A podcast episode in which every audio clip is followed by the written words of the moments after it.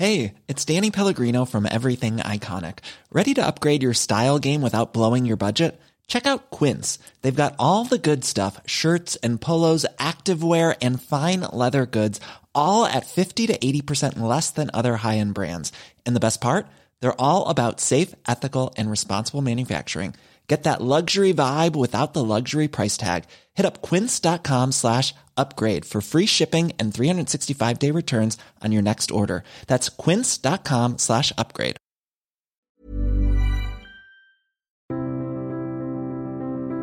Bonjour à tous, bonjour à tous nos auditeurs qui euh, vous nous rejoignez toujours plus nombreux sur la chaîne de conflit, sur la chaîne des podcasts, que vous pouvez d'ailleurs retrouver sur toutes les plateformes audio. Alors aujourd'hui, nous recevons Jean-Baptiste Noé, donc euh, rédacteur en chef de la revue Conflit, puisqu'il vient de sortir son nouveau livre euh, chez L'Artilleur et Bernard Giovannangeli. Alors Jean-Baptiste Noé vient de sortir le livre qui s'appelle Le déclin d'un monde, géopolitique des affrontements et des rivalités en 2023. Et nous sommes donc ici pour en parler. Euh, Jean-Baptiste Noé, vous dites que le monde est en déclin, mais quel est ce monde qui décline?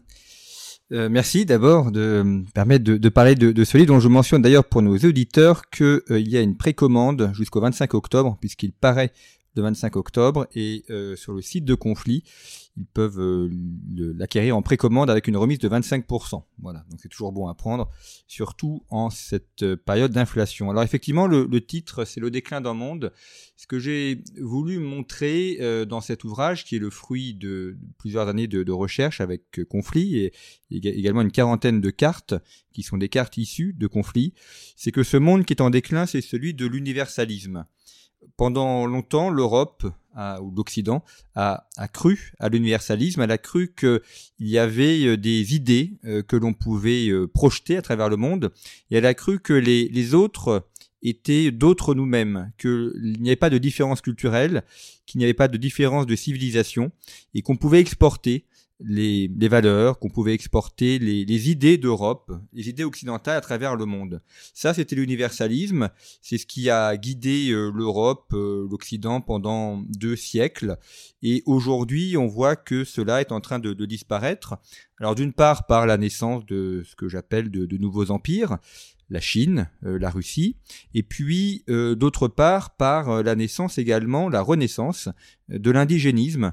Et c'est ce que j'évoque notamment dans l'ouvrage à travers le, retour, l'expansion du vaudou, à travers également le, le panthéisme écologique que l'on a en Amérique latine, mais que l'on a aussi en Europe. Et c'est ça la fin de l'universalisme. J'ai voulu en fait reprendre et actualiser l'ouvrage de Samuel Huntington sur le choc des civilisations, où euh, Huntington explique que euh, nous allons vers des pays qui veulent la, modernisation, mais sans l'occidentalisation.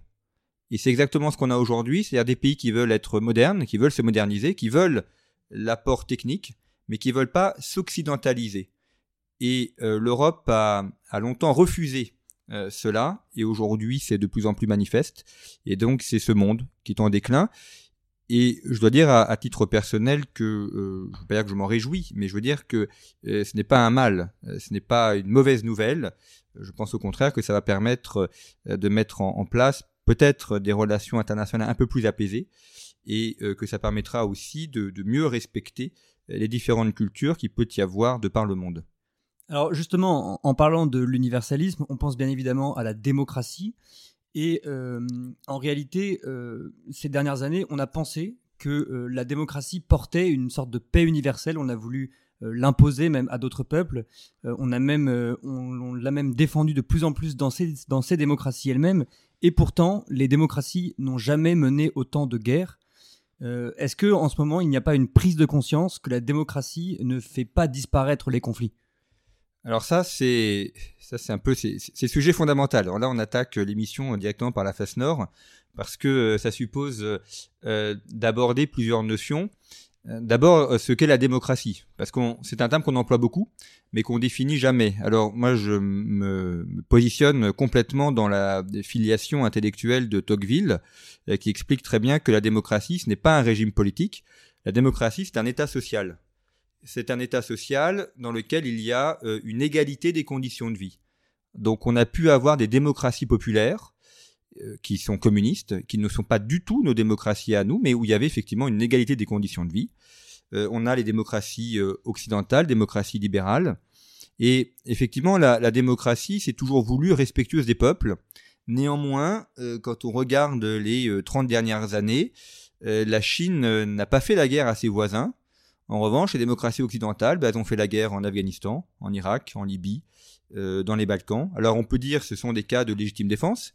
C'était pour lutter contre le terrorisme, c'était pour euh, lutter contre les États voyous, c'était pour apporter la démocratie justement. Enfin, il n'empêche que euh, ce sont les démocraties qui ont fait la guerre. il n'y a que la guerre en Ukraine où là c'est un cas particulier puisque c'est la Russie qui n'est pas une démocratie qui attaque son voisin. Mais effectivement, la, démocratie ou les démocraties ont ont été facteurs de guerre. Alors il y a, deux idées euh, qui sont fausses et que j'essaye de démonter dans, le livre. La première idée, c'est que euh, l'Europe, c'est la paix, ou que l'Europe n'aurait pas connu de guerre. Euh, ce qui n'est pas vrai, parce que depuis 1945, le continent européen a été touché par de très nombreuses guerres. Alors il y a eu les guerres dans les Balkans, et jusqu'à preuve du contraire, les Balkans, c'est la guerre. la guerre froide, ça a été une guerre. Euh, la répression à Budapest ou à, Varsovie, c'était la guerre. Il y a eu la guerre euh, en Irlande, euh, c'est une véritable guerre et Margaret Thatcher a mené un combat militaire pour éradiquer la, guerre des indépendantistes, des séparatistes irlandais, la guerre menée par le groupe terroriste ETA. Donc il y, a eu des guerres en Europe. Il n'y a pas eu de guerre entre la France et l'Allemagne, certes, mais il y a eu des vraies guerres, des guerres violentes, et, donc euh, nous n'avons pas connu 80 ans de paix sur le territoire européen, contrairement à ce qu'on le dit. Mais c'est intéressant qu'on dise ça parce que ça veut dire que même lorsque la guerre est là, on veut l'évacuer, justement pour faire croire que la démocratie, c'est forcément la paix. Et puis l'autre aspect, ça c'est une, vieille confrontation euh, dans les, courants euh, des géopolitiques ou les courants de relations internationales, c'est l'opposition entre les, réalistes et les idéalistes. Et on constate que l'idéalisme conduit à la guerre. Le, sentimentalisme conduit à la guerre. Le, pacifisme dans les années 1930, d'une manière ou d'une autre, a, je ne vais pas dire à provoquer, mais enfin en tout cas a, favorisé ou n'a pas évité la Deuxième Guerre mondiale. Et le sentimentalisme, c'est-à-dire l'idée de fonder euh, toute l'analyse, tout le jugement uniquement sur les sensations, euh, conduit à la guerre. Et aujourd'hui, ce qui est terrible, c'est qu'on est passé euh, de la pensée de Descartes, je pense donc je suis, à une pensée complètement sentimentaliste où c'est euh, je ressens donc j'existe. Donc plus je ressens, plus j'existe. Et euh, on a des personnes ou des même des dirigeants qui ont besoin de ressentir beaucoup. On est dans un sentimentalisme euh, complet qui empêche toute réflexion, toute analyse, qui empêche tout recul. et ça, c'est extrêmement dangereux parce que le sentimentalisme fait qu'on réagit comme des enfants et un enfant n'est pas capable euh, de négocier, n'est pas capable de, prendre de la distance, il, rentre toujours en guerre. Et quelque part, nos, démocraties ou nos systèmes euh, euh, politiques sont de plus en plus enfantins. Alors il y a tout un chapitre dans le livre sur la question de l'État-providence. L'État-providence, ça transforme les personnes en enfants. C'est l'État nounou. On maintient les, personnes dans l'enfance perpétuelle. et, on est un peu là-dedans. Et le problème de l'enfance perpétuelle, c'est que ça aboutit euh, à des conflits qui sont de plus en plus violents. Alors, on peut penser que euh, la guerre en Ukraine euh, est en quelque sorte la réalité de la guerre qui se rapproche des démocraties. Donc, en fait, les démocraties doivent maintenant entrer, quelque part, entrer en guerre ou du moins faire face à la guerre. Comment est-ce qu'une démocratie peut-elle faire la guerre? Alors, la, guerre en Ukraine change beaucoup de choses. Alors, je ne me réjouis pas de ce conflit, hein, mais simplement, force est de reconnaître que pendant longtemps, on pensait qu'il n'y aurait pas de il y a de vraies guerres, hein, de guerres de pays à pays, et on se rend compte que oui. Et on se rend compte qu'en Europe, il n'y a qu'un seul pays qui a une armée digne de ce nom, euh, c'est la France. en Europe, en Union européenne, parce que le Royaume-Uni, euh, l'Angleterre, c'est encore l'Europe, et ils ont aussi une armée. Euh, donc les, Européens ont longtemps cru que parce que nous on voulait la paix, les autres voulaient la paix aussi. parce que nous on était végétariens, tout le monde voulait être végétarien. Bah non, il y a également des carnivores, et ça change beaucoup de choses. Et on se rend compte de plusieurs choses avec cette guerre. D'abord qu'une armée, ça se prépare, euh, qu'il ne s'agit pas uniquement d'aligner des, pièces ou d'aligner une armée pour être efficace. Après tout, en Afghanistan, la première armée du monde a été vaincue par euh, euh, des éleveurs de chèvres en Kalachnikov et en pick-up. que l'armée russe, qu'on disait largement supérieure, bah, on enregistre l'émission mi-octobre, pour l'instant à patine elle n'a pas atteint tous ses objectifs. elle n'est pas complètement dérouillée, mais enfin, en tout cas, elle patine. Et, ça oblige effectivement à, repenser la guerre et à repenser la guerre dans sa globalité. C'est ça qu'on parle bien de conflits, hein, la, guerre économique, la guerre d'information, la guerre de propagande, tout cela compte. Et ce dont on se rend compte, c'est que dès qu'il y a une guerre, eh bien, euh, la première victime, euh, c'est euh, la vérité et c'est l'information. Par exemple, en France, je suis surpris qu'il y ait eu un alignement unanime et quasi obligatoire sur la position ukrainienne. Alors moi, à titre personnel, je ne suis ni pour la Russie ni pour l'Ukraine, je suis pour la France. Et euh, je suis aussi pour qu'on analyse les choses et qu'on dise quand les Russes avancent qu'ils avancent et quand les Ukrainiens euh, avancent qu'ils avancent aussi, euh, mais qu'on arrête de prendre position pour un pays en particulier contre un autre. les gens peuvent avoir des préférences, simplement quand on est dans l'analyse, quand on est dans l'information, on doit dire les choses. Euh, L'Ukraine est un pays corrompu, au même titre que la Russie euh, d'ailleurs. Euh, L'Ukraine est un pays pauvre. L'Ukraine est un pays qui est beaucoup plus pauvre que la Pologne, alors même que ses atouts en 1991 étaient beaucoup plus importants. je m'inquiète aussi du fait qu'on livre autant d'armes à l'Ukraine sans aucune vérification.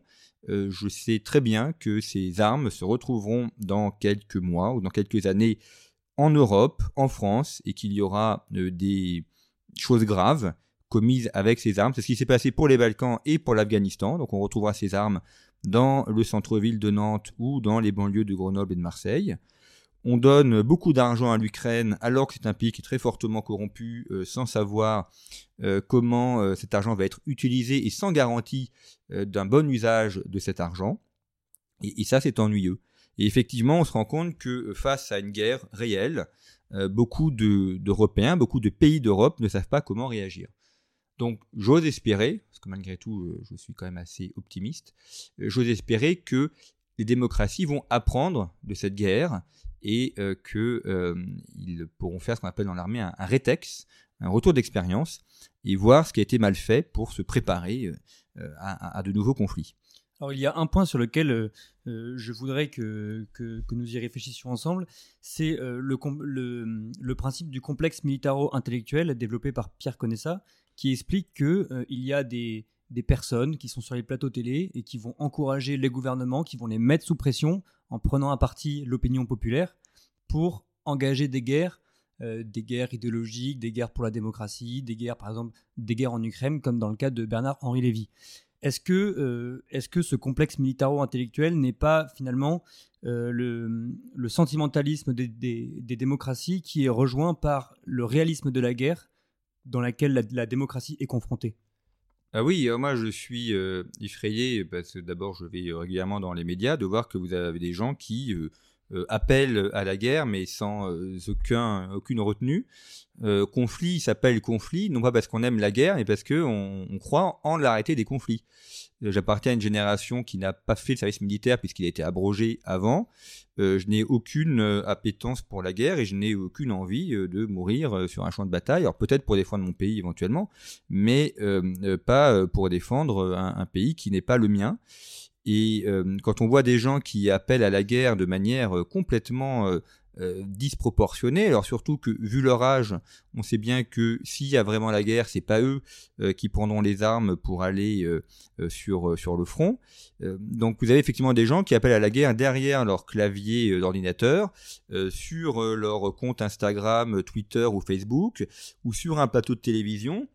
Mais analyser ou commenter la guerre euh, sur un plateau de télévision, c'est extrêmement confortable. On est au chaud, on est protégé, on discute entre nous, on se connaît, on, passe un bon moment.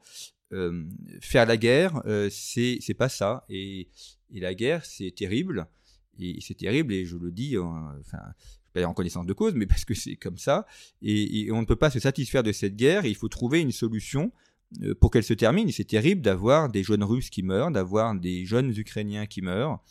Et euh, il y a quand même autre chose derrière les images qu'on nous montre. Et on a parfois l'impression de, gens qui euh, abordent la guerre avec une légèreté euh, qui me laisse assez stupéfait. parce que c'est une chose de commenter des obus qui tombent ou des bâtiments qui sont détruits, c'en est une autre de vouloir que des personnes aillent se faire tuer pour pour les idées défendues par effectivement ce complexe militaro-industriel qui n'a vraiment, semble-t-il, aucune connaissance de ce qu'est réellement la guerre. Et effectivement, il y a, là un problème de, je dirais, de, mesure et un problème de décence également. Euh, quand un conflit démarre, il faut trouver une solution, il faut trouver un terme. Et cette guerre en Ukraine, il faudra bien l'arrêter. Et elle n'a pas commencé en février 2022, elle a commencé au moins en 2014. Donc ça fait huit ans qu'elle dure, et ça fait huit ans qu'on ne trouve aucune manière d'arrêter cette guerre. Quand le Donbass était euh, bombardé quasiment tous les jours, il y a eu là aussi des dizaines de morts et des blessés.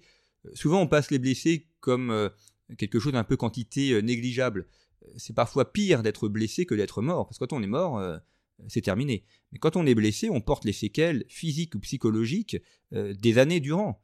donc les blessés, c'est quelque chose de dramatique. Et l'Europe n'a rien fait pour arrêter la guerre au Donbass alors même que lorsqu'il y a eu euh, l'Euro de football entre la euh, qui, était, qui se déroulait en Pologne et en Ukraine, plusieurs matchs ont eu lieu dans le Donbass. Donc là, il y avait la guerre et euh, personne ne s'y intéressait.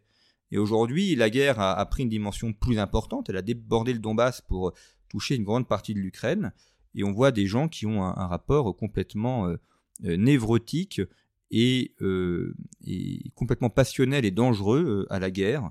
Euh, alors que c'est quelque chose de, très sérieux et d'extrêmement douloureux. Alors, euh, il, y a, également un sujet que j'aimerais bien que, nous abordions, c'est la question des causes de la guerre.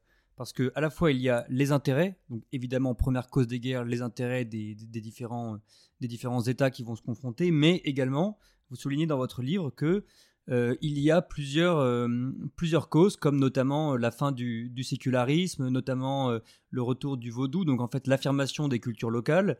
nous avons également le terrorisme et également de mauvais choix géopolitiques. Est-ce que vous pourriez nous en parler un petit peu?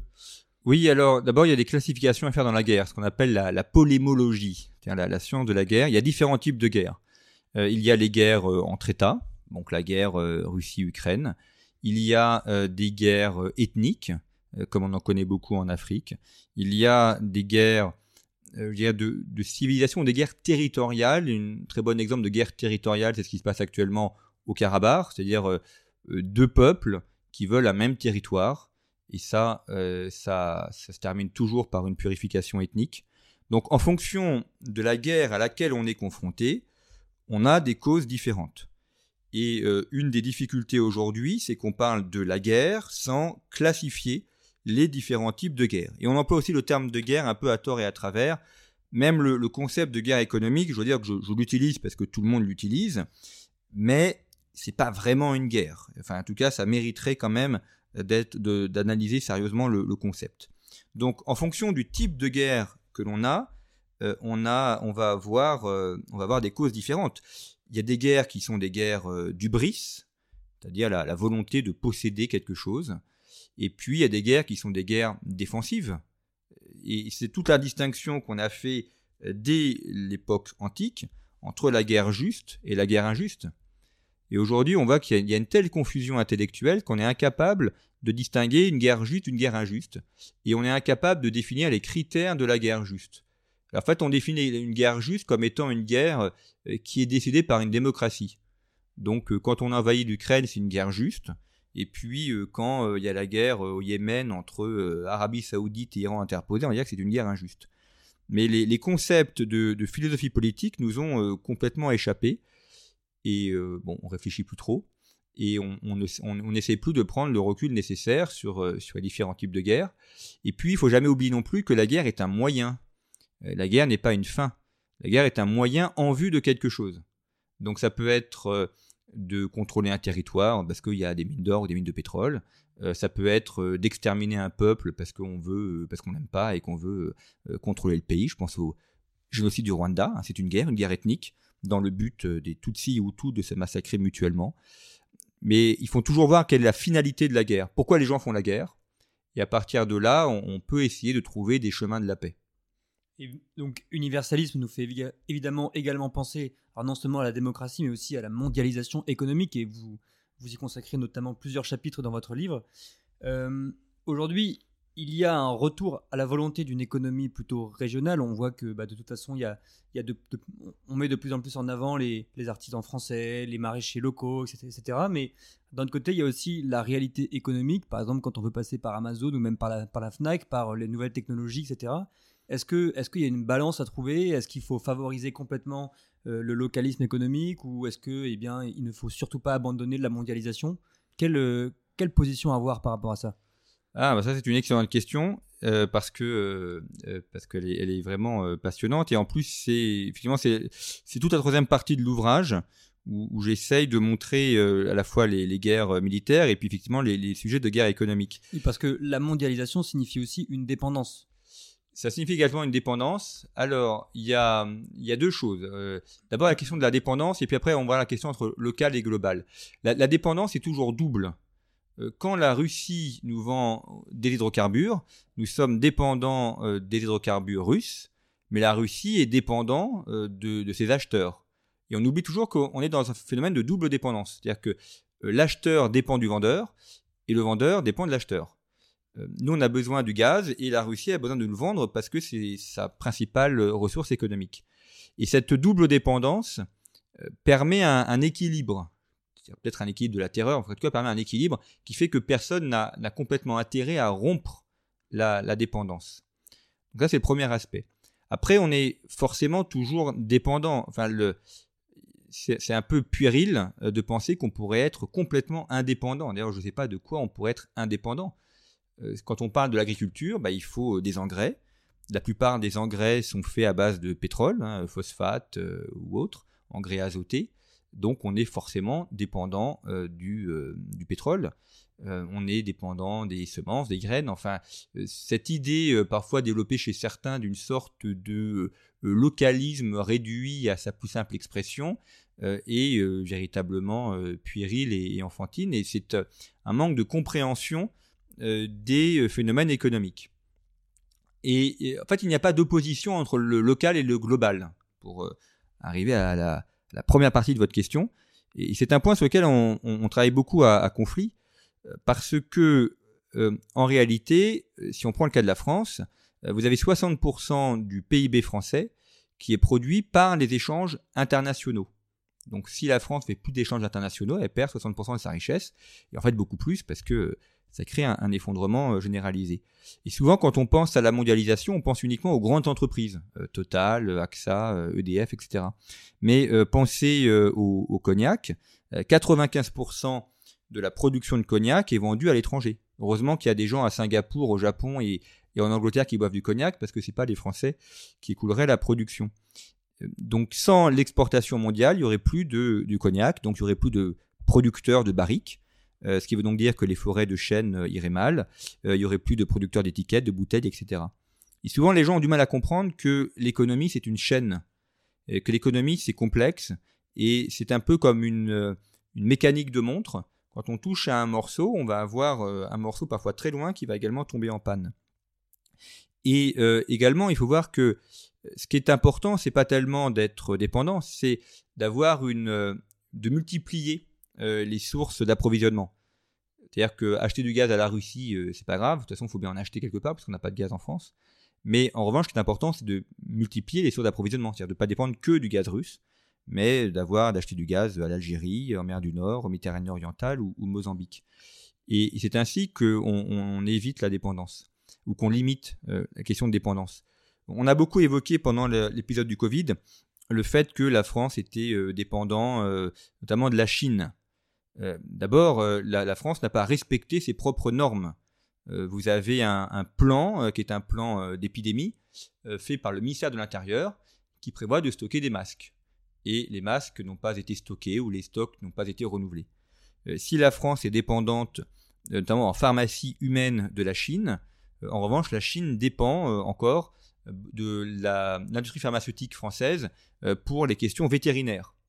Or, c'est important, la pharmacie vétérinaire, euh, c'est pas uniquement pour les chiens et les chats, mais c'est utile pour tout ce qui est élevage, euh, volailles, cochons, euh, bétail.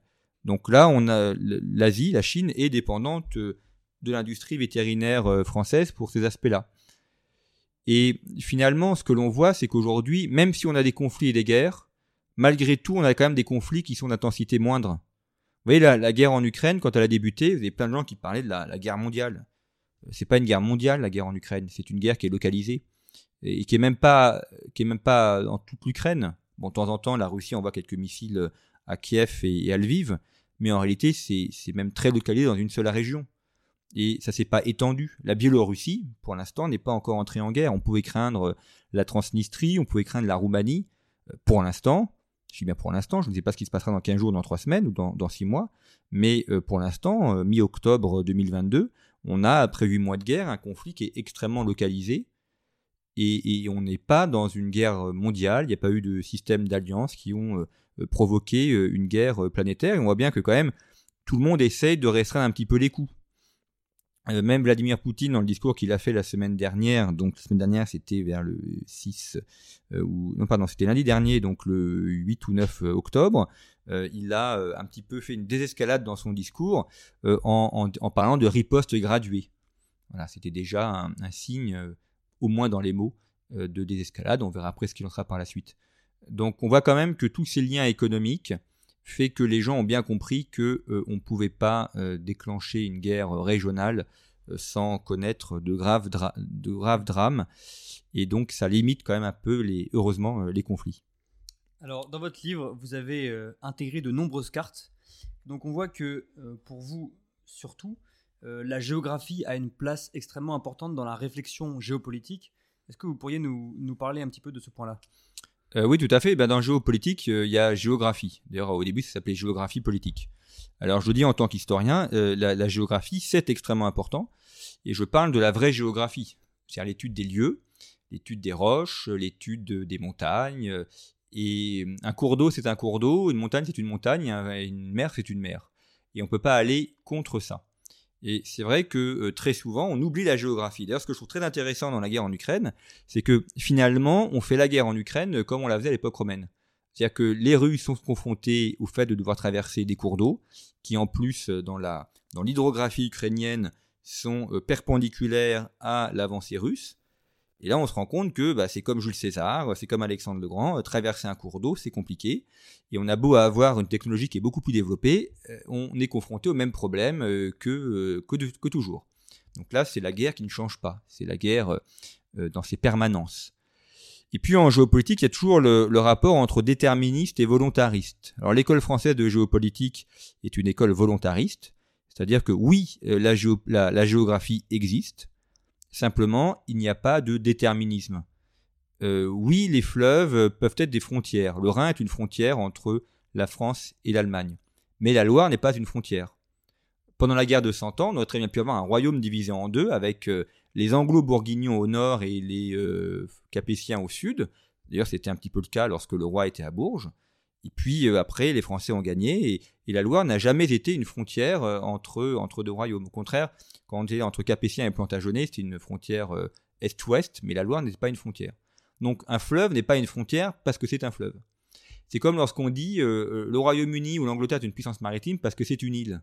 Bah, la Corse est une île et les Corses ne sont pas des marins, sont des montagnards. Euh, L'Irlande est une île et les Irlandais ne sont pas des marins. Et la France n'est pas une île et la France a une très grande tradition maritime. Donc la, géographie existe, mais l'homme a la capacité de transcender la géographie, en fait, d'en faire quelque chose. C'est-à-dire que les éléments naturels n'existent pas. Et ça, les gens ont du mal à le comprendre. Ils pensent que la nature existe. Non, la nature n'existe pas. Euh, enfin, entendons-nous, hein, les, végétaux existent, un arbre, ça existe. Mais un arbre n'existe que parce que l'homme en fait quelque chose. Si vous n'avez pas Colbert qui dit on va planter des chênes pour faire des bateaux, vous n'avez pas de forêt de la Troncée et vos arbres ne servent à rien. Donc c'est véritablement le regard humain et la volonté humaine qui euh, met la nature en mouvement et qui en fait quelque chose. Mais quand on, prend le pétrole, par exemple, le pétrole existe indépendamment de notre volonté. C'est pour ça qu'on parle de ressources naturelles. Euh, comment est-ce que est-ce qu'on va maîtriser ce terme-là? Alors, bah, le pétrole, il existe depuis toujours, sauf que euh, il est utilisé uniquement depuis le 19e siècle. Et justement, la, notion de ressources, la, naturelles, elle est, erronée, elle est fausse. Il n'y a pas de ressources naturelles. En fait, une ressource, euh, n'existe qu'à partir du moment où on en fait quelque chose. Le pétrole n'était pas une ressource euh, tant qu'on n'en faisait rien. c'était la baleine qui était une ressource. On, pêchait la baleine. Rappelez-vous Moby Dick. Vous avez vu le film ou lu le livre, on pêchait la baleine pour s'éclairer. Et il y a eu au milieu du 19e siècle une surconsommation de baleines, à tel point qu'il y avait un risque de disparition des espèces de baleines. Bon, finalement, ça a été évité parce que les Américains ont, utilisé le pétrole. Et donc cette, euh, cette huile euh, qui suintait au niveau du sol, un jour, on en a fait quelque chose, ça c'est Rockefeller qui en fait quelque chose, et à partir de là, ça devient une ressource. Donc un, élément naturel n'est une ressource qu'à partir du moment où on en fait quelque chose. Tant que le pétrole n'est pas utilisé, ce n'est pas une ressource. L'hydrogène, par exemple, ne sera une ressource que le jour où on pourra réellement en faire quelque chose. ça deviendra, alors certains nous promettent monts et merveilles, je ne sais pas ce que deviendra l'hydrogène, mais tant qu'on ne s'en sert pas, c'est pas une ressource. Donc en fait, c'est l'homme qui crée les ressources. En archéologie, on, parle de l'invention. J'aime bien ce terme, on dit qu'on invente le tombeau de Toutankhamon. Parce que le tombeau de Toutankhamon, il a toujours existé euh, depuis que Toutankhamon est mort. Mais tant qu'on ne l'a pas découvert, en fait, c'est comme s'il n'existait pas. c'est pareil pour euh, le pétrole, pour le charbon, euh, pour la tourbe ou pour la forêt. tant qu'on s'en sert pas, c'est comme si ça n'existait pas. Donc l'homme invente les ressources naturelles et à partir de là, on va en faire quelque chose et ça, c'est le génie humain.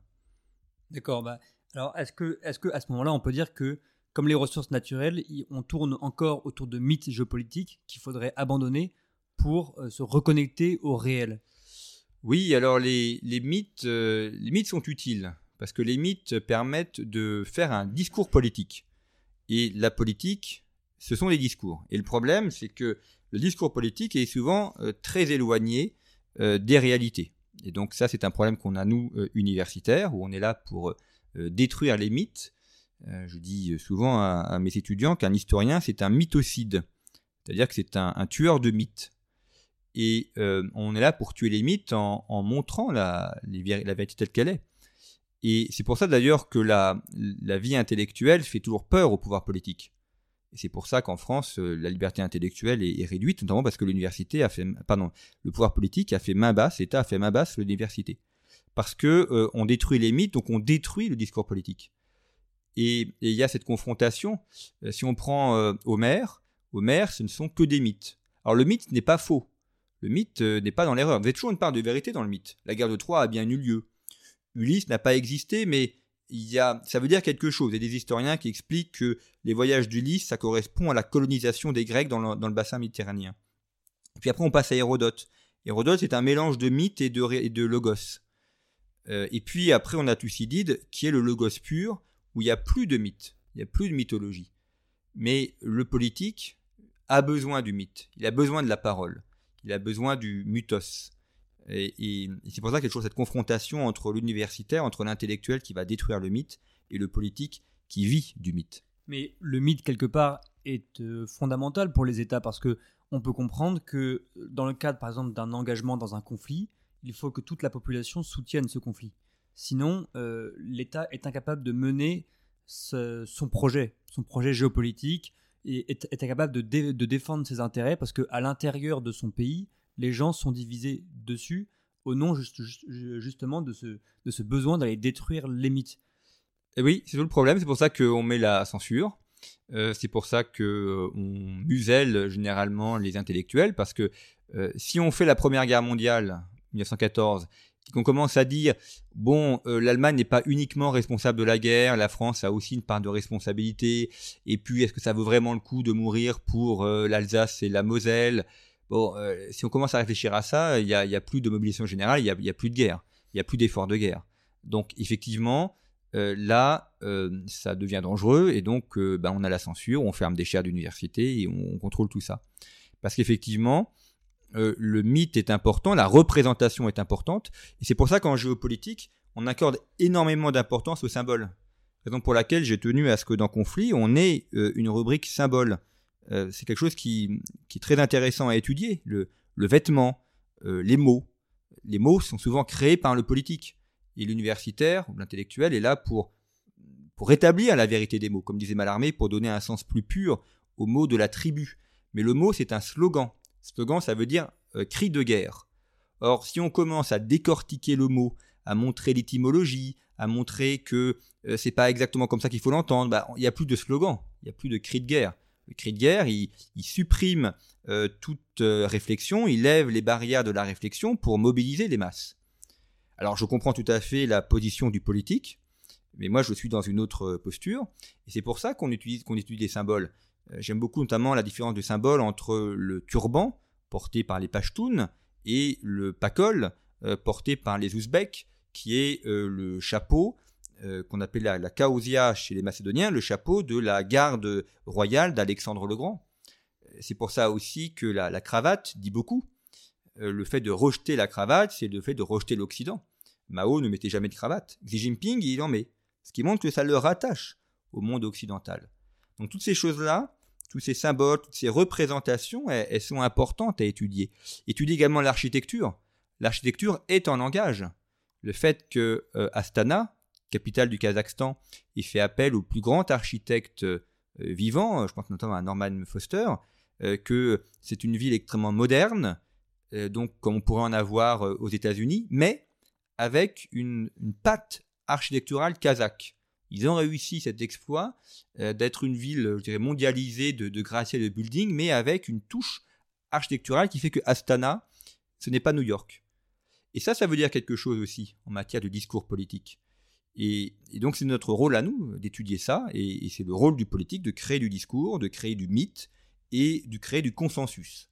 C'est vrai que euh, la réflexion intellectuelle détruit le consensus puisqu'on va montrer les petites failles et au monde qu'il y a, des, a, a un arrière-décor, on va montrer l'arrière-cuisine. Ça, c'est jamais bon. Et à ce, moment-là, si, on ose, si on ose pousser la réflexion intellectuelle un peu plus loin dans la déconstruction des mythes, pourquoi ne pas parler des droits de l'homme? Par exemple, je m'explique. Euh, dans les droits de l'homme, il y a vraiment toute, euh, toute, toute, en fait, cette emprise univers, universaliste, euh, toute cette volonté en fait d'imposer une charte qui soit occidentale aux autres pays du monde. Et est-ce qu'il n'y a pas une forme de violence finalement dans cette volonté d'imposer un mythe universaliste? Tout à fait. Je me souviens une fois d'un Français ambassadeur euh, à, l'UNESCO qui racontait qu'il avait rencontré l'ambassadeur de Jordanie et que l'ambassadeur de Jordanie lui expliquait que pour lui le Coran était au-dessus des droits de l'homme. Et ce pauvre euh, ambassadeur français était horrifié qu'il dise ça. Il dit mais je comprends pas, les droits de l'homme c'est au-dessus de tout. Ben oui, euh, il y a des différences culturelles. Effectivement, pour un musulman, le Coran, c'est au-dessus des droits de l'homme. Alors on peut l'approuver ou le, ou le réprouver, mais enfin, la chose est ainsi. Et si on n'est pas capable de comprendre qu'il y a des gens qui ont d'autres euh, valeurs, d'autres logiciels intellectuels que nous, euh, ben on comprend rien au monde. Et effectivement, le, les droits de l'homme, euh, les droits de l'homme et du citoyen, c'est l'aboutissement de toute la pensée euh, politique du XVIIe et du XVIIIe siècle. Donc quand les révolutionnaires, enfin d'ailleurs c'est pas vraiment des révolutionnaires, hein, c'est ceux qui écrivent les droits de l'homme, c'est la, la, bonne aristocratie formée à l'école de la physiocratie et des, intellectuels du XVIIIe siècle, ça leur vient pas à l'idée que les droits de l'homme euh, iront euh, ailleurs que euh, en France, éventuellement un peu en Europe, mais sûrement pas ailleurs.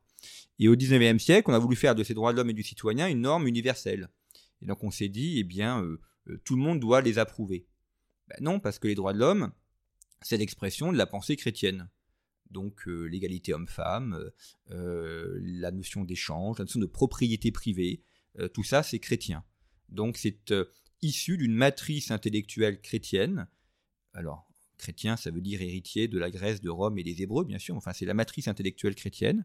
Donc, ça ne peut tenir que dans un monde chrétien. Et en dehors du monde chrétien, bah, il y a d'autres références intellectuelles. Et quand on veut imposer ça, bah, ça ne marche pas. Alors, il y a des gens qui s'y plient et qui l'acceptent comme un colonialisme euh, intellectuel idéologique. Et puis un jour, ils renversent la table, ils veulent autre chose. Donc ça, ça donne l'Iran en 1979, euh, ça donne la Chine, euh, pour qui les droits de l'homme, c'est pas un sujet. c'est pas un sujet parce que c'est pas leur matrice intellectuelle. Et malheureusement, et c'est un peu la, thèse du livre, c'est de montrer que cet universalisme auquel nous avons cru, auquel certains ont cru, aujourd'hui, il, il, vole en éclats et, et, ce n'est plus comme ça que le monde fonctionne. Pour conclure cette émission, vous, vous nous parlez de Xénophon dans votre, dans, dans votre livre et c'est d'ailleurs ce qui va conclure vos propos. Euh, Xénophon, donc philosophe en armes, qui a sauvé 10 000 de ses hommes euh, harcelés par les Perses. Est-ce que vous le, vous le prenez comme un exemple de réaliste géopolitique? Est-ce que vous pourriez nous en parler? Oui, alors j'aime beaucoup Xénophon. À, bien des égards, il est euh, sur la fresque d'Athènes. C'est l'élève de Socrate. Il a connu Platon et Aristote, et puis c'est celui qui a poursuivi l'œuvre de Thucydide. Et euh, c'est toujours très important de revenir aux classiques. Et si je sais qu'il y a beaucoup d'étudiants qui nous écoutent, mais euh, je ne peux véritablement que les, encourager vivement à lire les classiques. Ça donne une profondeur intellectuelle qui permet de résister à bien des tempêtes et à bien des coups de vent et euh, vous avez l'économie de Xénophon, et puis euh, vous avez l'anabase la de Xénophon, avec une magnifique traduction qui a été publiée récemment, qui est vraiment euh, superbe à lire. Et qu'est-ce que c'est Xénophon?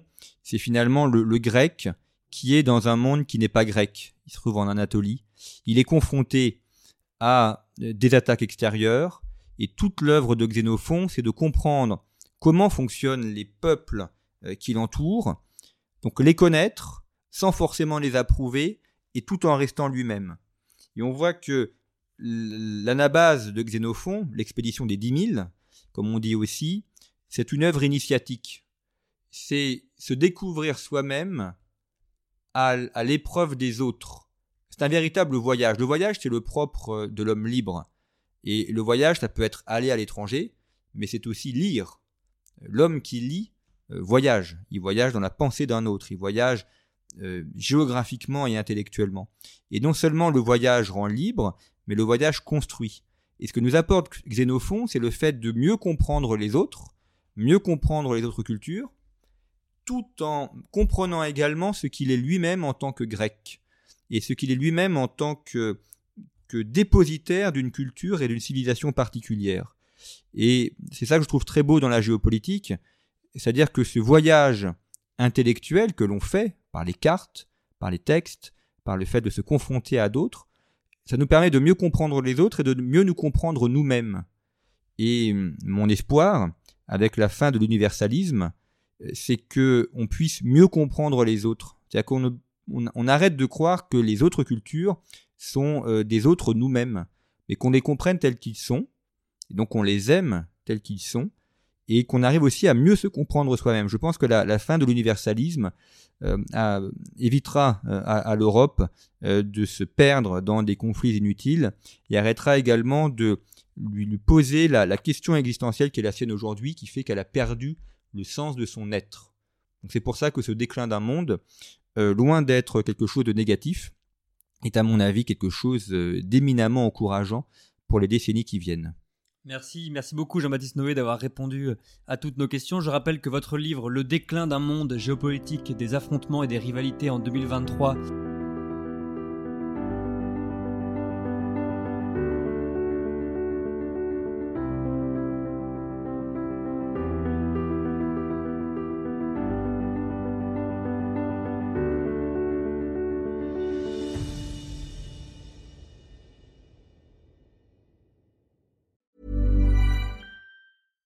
Selling a little or a lot?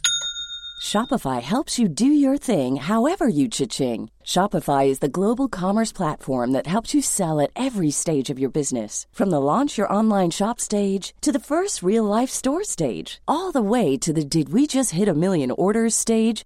Shopify is there to help you grow. Shopify helps you turn browsers into buyers with the internet's best converting checkout. 36% better on average compared to other leading commerce platforms because businesses that grow grow with Shopify. Get a $1 per month trial period at shopify.com/work. shopify.com/work.